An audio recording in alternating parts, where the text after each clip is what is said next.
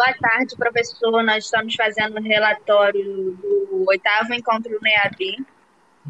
Nós assistimos a palestra Pelo Direito de Existir, pelo Direito de Viver.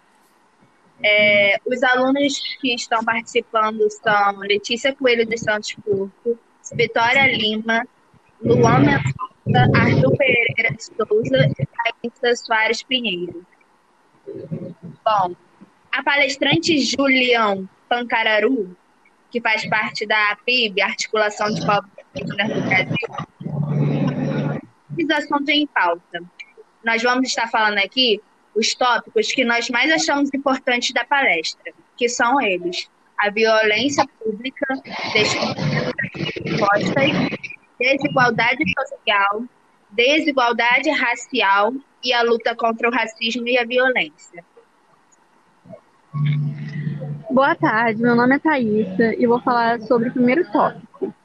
A violência pública antigamente era naturalizada até ser compreendida como um grande número de condutas que acaba se tornando um monopólio legítimo apenas.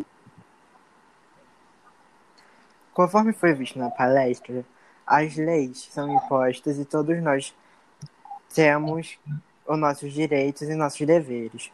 Porém, é mais do que notório que as mesmas não estão sendo cumpridas, pois o Estado não possui empatia às minorias, e assim devemos colocar no poder pessoas, é, pessoas que sejam é, da minoria, pessoas que lutem é, pelos nossos direitos, pessoas que, que é, lutem pelos nossos direitos e que todos nós, todos nós temos o direito de se expressar.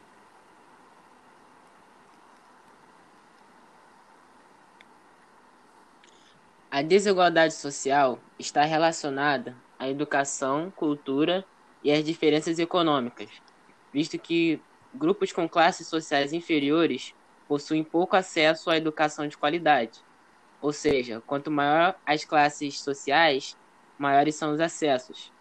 No que diz respeito à cultura, certa parte da sociedade não possui acesso à cultura, como por exemplo as crenças, costumes, artes e etc. Pois isso depende da sua classe social. Por outro lado, vimos que as crenças dos índios não são respeitadas pela sociedade.